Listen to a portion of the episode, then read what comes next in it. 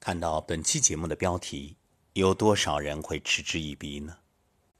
我相信你不是，否则你就不会点开来听了。是啊，厚道。看到这个词儿的时候，有一种久违的感觉，好像这个时代，厚道就意味着落伍，就是土的代名词。果真如此吗？有一位烹饪界的老师傅，厨艺精湛，声望极高。他已经退休很久了，却一直没有找到能接班的人。在这期间，很多人都想找他拜师，托各种关系，可他都没有看中。有一天啊，两名年轻人同时找上他，想要拜师学艺。老师傅呢，将二人领进客厅。然后泡茶待客，三人聊了一会儿，老师傅觉着这两名年轻人都很有才华，可是又有一些区别，一个老实厚道，一个精明能干。精明能干的年轻人见到老师傅与另一人聊得很开心，就觉着啊，老师傅可能更偏爱那个人，于是他趁老师傅取水的时候跟在后面，笑嘻嘻的悄悄塞给老师傅一张银行卡。老师傅一见，立即退还给他，说他胡闹，并且告诉他，之前自己一直没有收到满意的徒弟，不是因为那些人没才华，而是太精明了。做菜其实就像人生，太精明的人容易投机取巧，让菜变味儿；只有厚道的人才能完整的继承自己的手艺。最终，想必大家也猜到了，是的。老师傅收了那老实厚道的年轻人为徒。厚道不是不知变通，而是一种坚守。老子说：“两股深藏若虚，君子盛德若愚。”厚道的人不是真的愚笨，而是有更高的德行，不让自己做错误的事情。表面看来温和似水，实则抱朴藏拙。为人厚道，行得正，坐得端。仰不愧天，俯不作地。这种人，无论遇到什么事情，都更有底气。好人缘不是靠财富和地位积累的，而是靠德行吸引的。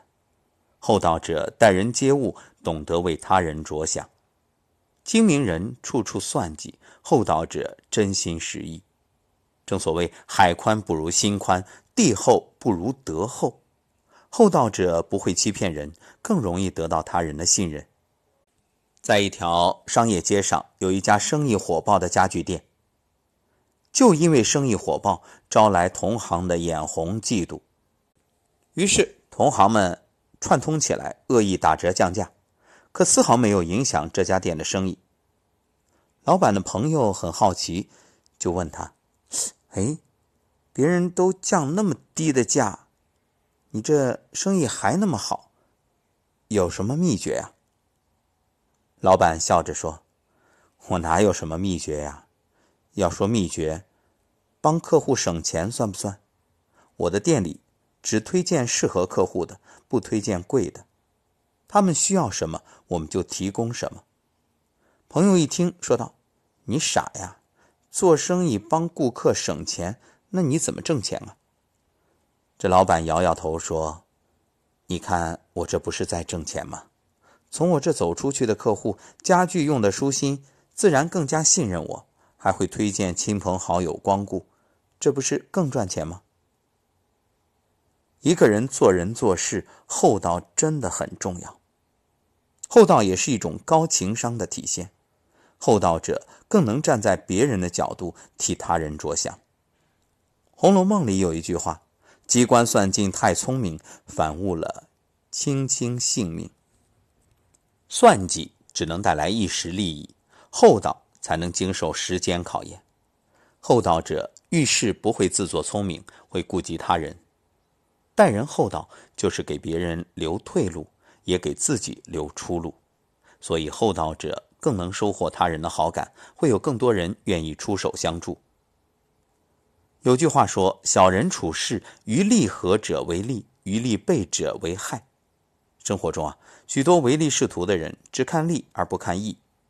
厚道是一个人难得的品质。厚道的人不会精于算计自己的利益，更多是为他人让利。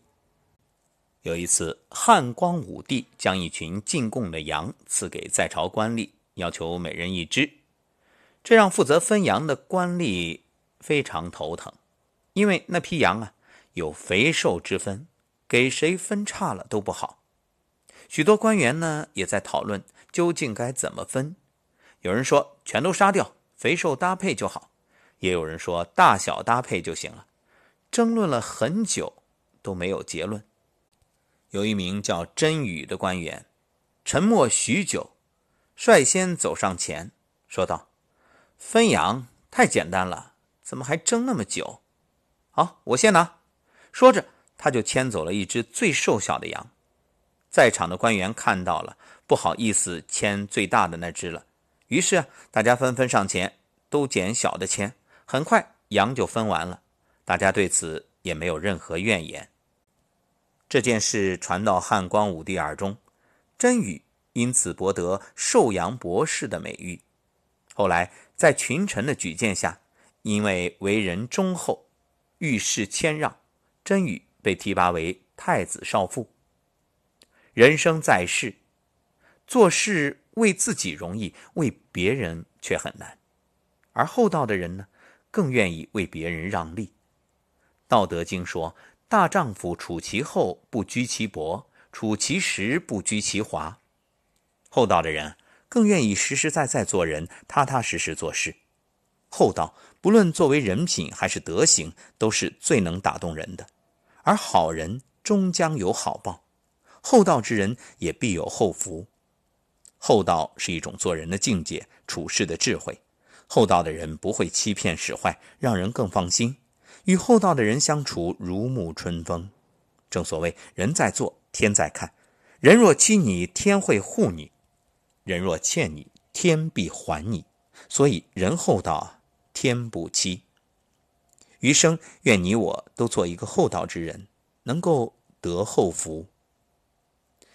左宗棠说：“做人精明不如厚道。”是啊，小胜靠智，大胜靠德。